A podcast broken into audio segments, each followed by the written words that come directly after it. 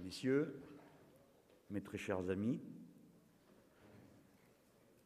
au moment où je prends la parole, mes premiers mots vont d'abord à ceux qui ont rendu possible l'organisation de notre rencontre, les femmes et les hommes qui se sont dévoués bénévolement pour que cela soit possible. J'adresse évidemment un salut très chaleureux à tous les présents, que fort malheureusement je ne peux distinguer du fait des phares qui me sont allumés dans la figure, mais dont je devine la présence chaleureuse au sourire que j'aperçois au premier rang où se trouvent des amis si chers. J'adresse évidemment un salut à ceux qui nous rejoignent à cet instant, devant l'une des euh, quatre rediffusions de ce discours qui vont avoir lieu à cet instant. Mes chers compatriotes, je me présente devant vous comme le candidat commun du Front de gauche, expression de ce mouvement que déjà vous avez commencé à construire à travers les nombreuses assemblées citoyennes qui ont eu lieu dans le pays. Je me présente devant vous non pas comme un homme seul qu'une inspiration personnelle soudaine aurait catapulté dans l'ambition d'un premier rôle, mais comme le porte-drapeau d'une équipe. Me voici entouré des partis qui ont fondé le Front de gauche et de cette masse immense de femmes, d'hommes, engagés politiquement, syndicalement, associativement, ou bien, comme le dit la chanson, en troupe, en ligue, en procession, et puis des fois tout seul à l'occasion, pour porter le message que nous avons apporté devant le pays. Regardez-les et réfléchissez-y. Qui sont-ils? Ce sont les héritiers de cette grande et belle bataille que le peuple français a menée sous nos drapeaux en 2005 et qui l'a conduit à affirmer son autorité et sa volonté politique dans le référendum qui l'a conduit à dire oui à l'Europe sociale et non à l'Europe libérale. Cette gauche-là, celle des visages que j'aperçois au premier rang de Martine Billard, de Pierre Laurent, de Clémentine Autain, de Christian Piquet, de Marie-Georges Buffet, de mes camarades, excusez-moi évidemment à cet instant, j'en oublie. Cette gauche-là ne vous a jamais ni menti, ni trahi. Jamais elle n'a abandonné aucun des combats sur lesquels vous vous êtes constitués dans l'amour commun d'une certaine idée de la France, où l'on commence d'abord par partager, avant de commencer à s'approprier. Cette gauche-là, c'est elle qui vient, qui a été raillée, méprisée, ignorée, mais qui sait avoir vos sourires dans les réunions, avoir votre enthousiasme et votre chaleur chaque fois que nous nous croisons comme elle est chère à votre cœur et comme vous vous identifiez à elle. Voici des vœux. Pour être franc, l'exercice a été longtemps assez conventionnel et parfois même pénible. On se sentait enfoui sous tant de bonnes intentions qu'on finissait par se demander comment on y avait survécu une année entière, se souvenant de l'année précédente. Conventionnel et même souvent, c'était banal. Voici qu'à présent, le moindre vœu devient subversif, et pour mieux dire, antigouvernemental. Vous dit-on bonne santé, aussitôt on se dit mais comment est-ce possible, vu l'état dans lequel est la médecine dans ce pays et l'hôpital public? Vous dit-on belle réussite? Mais comment? Comment, le pourrait-on compte tenu du fait qu'il n'y a pas de professeurs dans telle salle de classe, compte tenu de l'état dans lequel est le système de l'éducation nationale où on a supprimé tant et tant de postes? Vous dit-on, belle année de prospérité, prospérité, mais comment? Puisque nous travaillons sans cesse davantage, toujours plus dur, et que nous avons toujours moins pour contenter nos besoins les plus élémentaires. Bref. Quoi qu'on dise, on est obligé de dire du mal du gouvernement, même si ce n'était pas l'intention au départ. Et quand on y réfléchit, que l'on parle de santé, que l'on parle d'éducation, de prospérité, de ce que l'on voudra, on est toujours ramené à cette question avec quoi le financez-vous? C'est-à-dire que l'argent disponible n'est jamais à l'endroit où on l'attend, il doit être ailleurs, oui, il est ailleurs. Si bien qu'on ne peut prononcer de vœux, fût-ce les plus simples, qui ne soient en même temps anticapitalistes. Et si même on se contente de conseiller de respirer de l'air pur, qu'on formule aussitôt une opinion politique antiproductiviste. C'est jusqu'au point que, revenant à ce qui était la situation que décrivaient nos pères révolutionnaires de 1789, le bonheur lui-même est devenu une idée nouvelle. Dans ces conditions, et après avoir fait ce constat, nous pouvons dire ceci. Au fond, tous les vœux se ramènent à un seul. Puissions-nous, en 2012, voir la France tourner la page du système Sarkozy. Et alors, tout ira mieux dans la santé, dans l'école, dans la justice, dans la liberté, et même pour le bonheur pur. Il faut que ce soit l'année du chamboule-tout. Il le faut non pas parce que nous aurions une détestation personnelle à l'égard de Nicolas Sarkozy.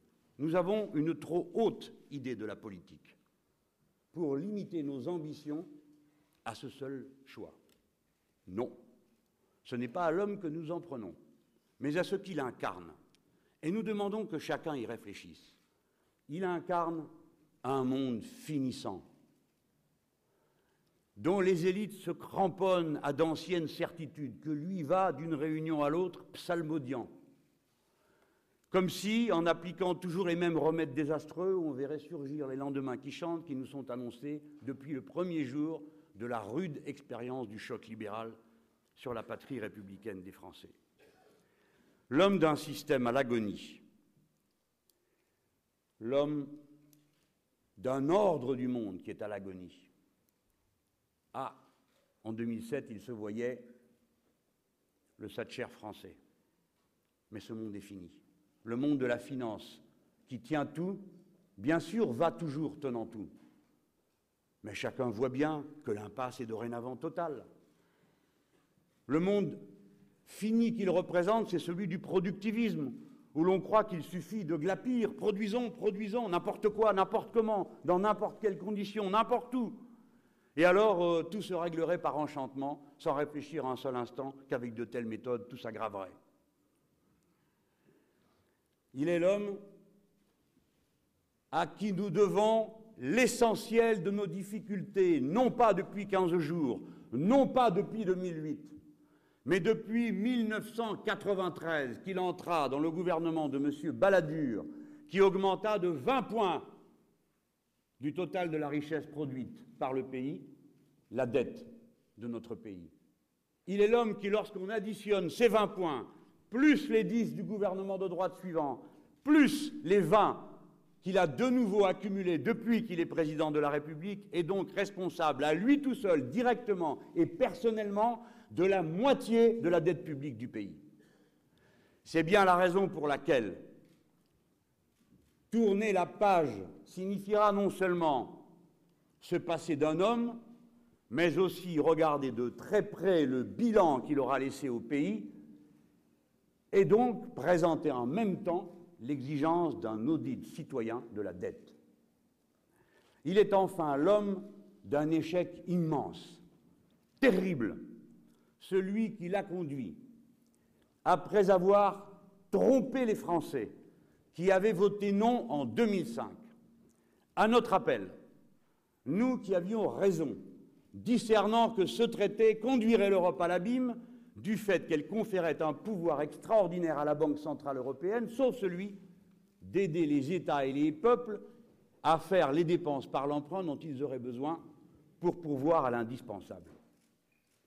Cet homme qui a été, se moquant de son propre peuple, dire aux autres dirigeants, eh bien nous allons reprendre le même traité, le découper en morceaux et en faire un nouveau que l'on passera de vive force, nommé traité de Lisbonne, a sous les yeux l'ampleur du désastre qu'il a provoqué. Car si nous en sommes là, c'est parce que nous avons un traité qui ne permet d'aucune façon de faire que les peuples se ressaisissent de leur destin. C'est tout le contraire. Il a été, après cela, passant d'un traité scélérat, l'auteur d'un traité odieux, qui sera présenté au mois de mars prochain. Odieux, parce qu'il confisque la souveraineté des peuples et confie à l'autorisation préalable de la Commission européenne la formulation de quelque budget que ce soit, alors même que la liberté dans notre pays et la République est née de la volonté de pouvoir contrôler la dépense et l'accès à la ressource pour y pourvoir. Voilà l'ampleur du désastre. Il est le père, avec Madame Merkel, de cette Europe austéritaire qui nous conduit tous au chaos et d'abord l'idée européenne elle-même.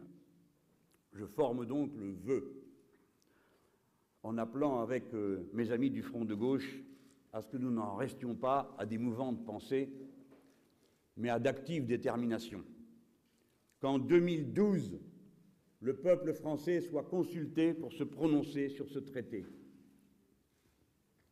Et je forme le vœu qu'une fois de plus, nous soyons capables de le convaincre que c'est un autre chemin qu'il faut donner à l'Europe en général et à l'euro en particulier.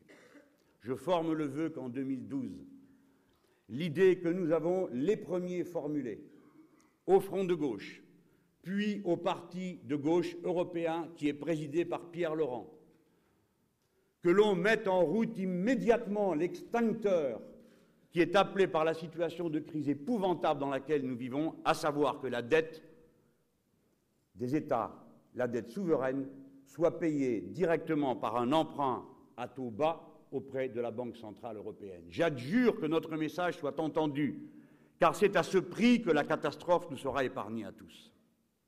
Dans ce contexte, avec ces objectifs, dans cet environnement, le Front de gauche vous présente des vœux qui claquent comme des consignes. La première de celles-ci est qu'en toute hypothèse, il ne faut pas attendre l'élection pour faire son devoir. Et le premier devoir d'un citoyen aujourd'hui dans notre pays est de résister. Mes chers compatriotes, résistez. Ne vous laissez pas confisquer les acquis de générations qui ont lutté pour vous les offrir. Ne laissez fermer aucune école, ne laissez fermer aucune gare, ne permettez pas qu'une maternité soit close, ne laissez pas une classe rester sans maître, ne laissez pas une seule usine être pillée, ne laissez pas une seule fois le matériel être emporté. Résistez, et pour résister, vous avez un chemin. Ce chemin, c'est de prendre le pouvoir. Prenez-le tout de suite, là où la catastrophe est imminente. Faites comme le font les travailleurs de Petroplus. Saisissez les stocks lorsque vous êtes menacés, lorsque vous êtes menacés d'être dépossédés de votre gagne-pain. Et lorsque vous le voulez, lorsque vous en êtes tous d'accord, prenez le pouvoir dans l'entreprise en formant des coopératives ouvrières. Il est temps, puisque dorénavant d'aucuns font semblant d'y consentir, de dire puisque tout le monde le reconnaît. Oui, la classe ouvrière, les travailleurs, les salariés, nos ingénieurs, nos techniciens, nos contremaîtres, ouvriers de haut niveau, de haute qualification, sont capables de produire, de produire écologiquement, proprement et de qualité, en se dispensant des maîtres qui les abandonnent à la première secousse dès qu'il est possible pour eux d'aller faire de meilleurs profits plus loin. Les députés du Front de gauche comme on me l'a assuré, présenteront tantôt une proposition de loi visant à proposer le droit de préemption pour les travailleurs lorsqu'il y a une cession d'entreprise en sorte que les travailleurs eux-mêmes puissent être les premiers à décider de la diriger. Je reprends à mon compte la formule magnifique des syndicalistes d'ArcelorMittal que j'ai entendu me dire, Monsieur Mittal, ne sait pas faire de la sidérurgie sans nous, nous, nous savons en faire sans lui. Alors, résister et prendre le pouvoir sont en définitive les deux faces d'un même programme politique qui commence maintenant et qui place l'élection présidentielle et législative comme des temps bienvenus et dont nous sommes ô combien satisfaits de dire qu'ils nous permettent de régler avec des bulletins de vote l'une des crises les plus terribles institutionnelles, politiques, économiques, financières, écologiques qu'ait connu notre pays. Résister, prendre le pouvoir pour aller à la rencontre de notre destin. Résister, prendre le pouvoir pour partager. Il faut que 2012 soit l'année du grand partage.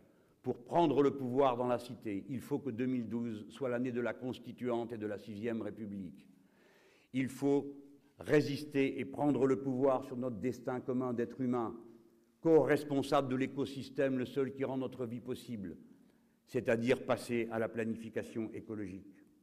Résister, prendre le pouvoir, ne plus s'abandonner, ne plus abandonner la question de la paix à l'OTAN et aux aventures guerrières des États-Unis d'Amérique. Voilà le programme audacieux, constructif, positif que le Front de gauche propose aux Français, non pas par surprise, non pas en catimini, non pas au dernier moment, non pas en se réservant je ne sais quelle botte secrète de communication qu'on se cacherait pour mieux se surprendre et mieux ébahir, suffoquer, mais en nous adressant au pays avec sens des responsabilités. Vous avez été plus de 300 000 à acquérir vous-même le programme du Front de gauche pour vous faire votre idée par vous-même, en consultant ceux qui savent sur tel ou tel sujet mieux que vous, en en discutant en famille avec esprit de sérieux et de civisme. Cette élection est une grande chance pour nous. Et nous la traitons comme telle. Nous n'avons pas perdu notre temps depuis que nous nous sommes rassemblés avec sérieux en mettant au point ce programme, sur lequel il n'y a aucune polémique d'interprétation. Celui qui en achève la lecture sait ensuite à quoi nous sommes engagés. Il n'y a pas de paragraphe écrit en petits caractères et il n'y a pas de pages qui seront changées en cours de route, sinon pour approfondir et améliorer ce qui est déjà proposé. Nous avons besoin d'une élection qui tienne compte du fait que, contrairement à ce que peuvent penser d'aucuns, bien sûr, notre peuple a ses préférences. Longtemps, dans les familles et par soi-même, on a voté les uns à gauche, les autres à droite. Mais la vérité, même si elle me coûte à dire, moi qui me rattache avec mes camarades du Front de gauche à cette longue tradition historique de la gauche, le plus grand nombre d'entre nous dans le peuple, dans le commun, tâche de faire pour le mieux, se demande honnêtement comment s'emparer des grands problèmes. Il hésite, il tâtonne ce grand nombre. Il ne fera pas ses choix seulement d'après les étiquettes de parti, ni même d'après ses souvenirs. Il le fera en essayant de voir si ce qui est proposé permet, oui ou non, une sortie de crise par le haut. À ce peuple, nous lui disons, tu peux avoir confiance en toi-même, dans la splendeur de ce que nous sommes tous capables de faire ensemble. Nous, le Front de gauche, nous ne participons pas au concours du prix des larmes et du sang que tous les autres promettent. Nous ne sommes d'aucune façon adhérents aux politiques d'austérité. Nous en sommes tout le contraire. Nous croyons, nous, que c'est par la relance de l'activité que nous provoquerons la bifurcation écologique, la réindustrialisation, l'amélioration du quotidien auquel chacun d'entre nous aspire légitimement. Le pays a beaucoup travaillé.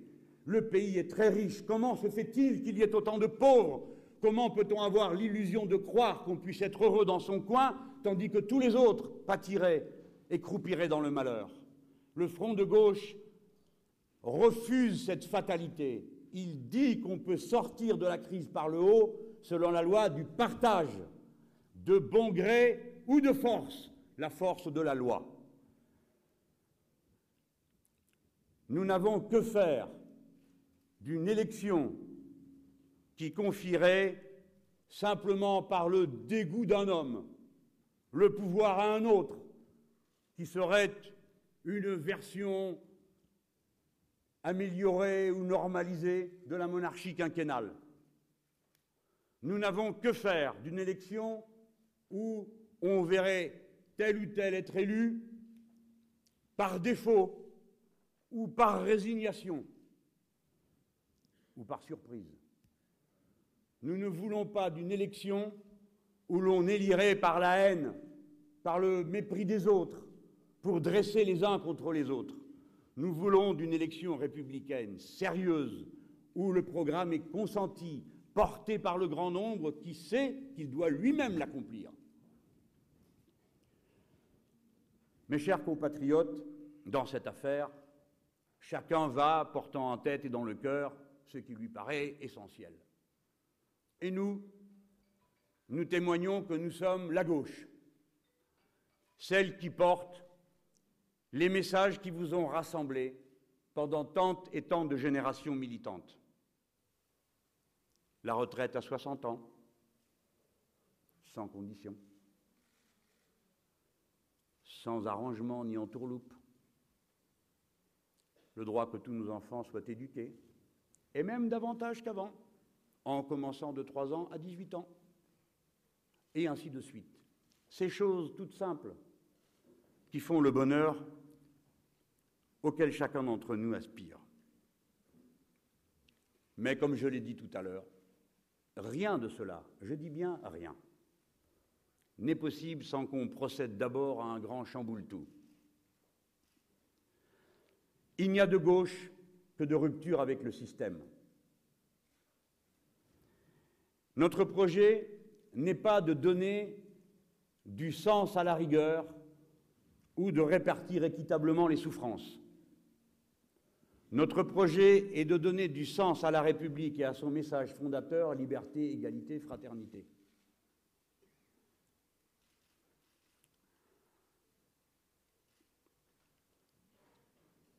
C'est le moment d'aller chercher de bonnes inspirations. L'année 2012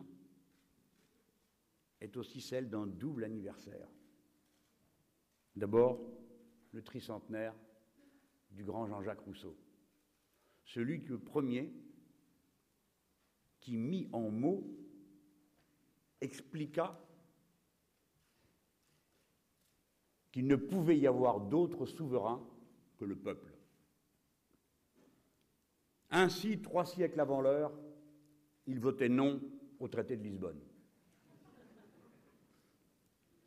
Et qui nous a proposé non seulement cet enseignement, mais cette intuition qui est la nôtre. Non, aucun des malheurs dont vous pâtissez ne dépendent d'une loi de la nature. Tout ce qui a été décidé et qui a conduit à ce désastre a été décidé par des êtres humains, lesquels peuvent décider autrement et inverser le cours de l'histoire. Ainsi dit Jean-Jacques, tout est radicalement politique. Et le deuxième anniversaire, c'est celui d'un magnifique roman populiste, Les 150 ans des Misérables. Misérable, c'est le roman du peuple, qui montre comment chaque personne, quel qu'ait été son parcours, quelles qu'aient été les difficultés que la vie lui a infligées, et même les erreurs qu'il a pu commettre. Dès lors que la vraie justice, qui est celle du cœur, s'exerce, chaque être venu du peuple peut à tout moment se redresser et prendre sa part du bonheur collectif en y contribuant. Mais, dit le grand Victor Hugo, par une formule qui résume tout et qui est la condition de ce que je viens de vous décrire, qui vote règne. De tout cela, tirons deux leçons. Mes chers compatriotes, si vous faites les moutons, vous serez tondus. Mes chers compatriotes, si pour une raison ou une autre, par un calcul qui vous éloigne de vos convictions et vous rapproche d'une sorte de PMU politique, vous veniez à abandonner vos convictions, celles qui sont attachées à votre histoire, à votre vie, à celle de votre parentèle et de votre lutte, ne vous étonnez pas si vous les abandonnez au, profit d'un calcul tacticien de ne pas les retrouver en sortant du bureau de vote. Notre message pour finir est un message de confiance en soi. Le front de gauche aspire à être la première force de gauche. C'est le droit légitime qu'il a d'y prétendre, de se battre et de se comporter à tout instant dans cet état d'esprit. Il ne compte pas le faire en additionnant des satisfactions recueillies ici à la faveur de caresses et de louanges. Il compte le faire en vous appelant toutes et tous à vous impliquer dans les assemblées citoyennes que nous convoquons dans tout le pays, en vous appropriant le contenu d'un programme qui a été délibéré longuement et qui doit maintenant entrer dans la vie parce que vous l'y ferez entrer. Alors si tout cela est rendu possible par notre action, nous qui croyons davantage à l'action qu'au vœu, alors 2012 sera une très bonne année. Merci.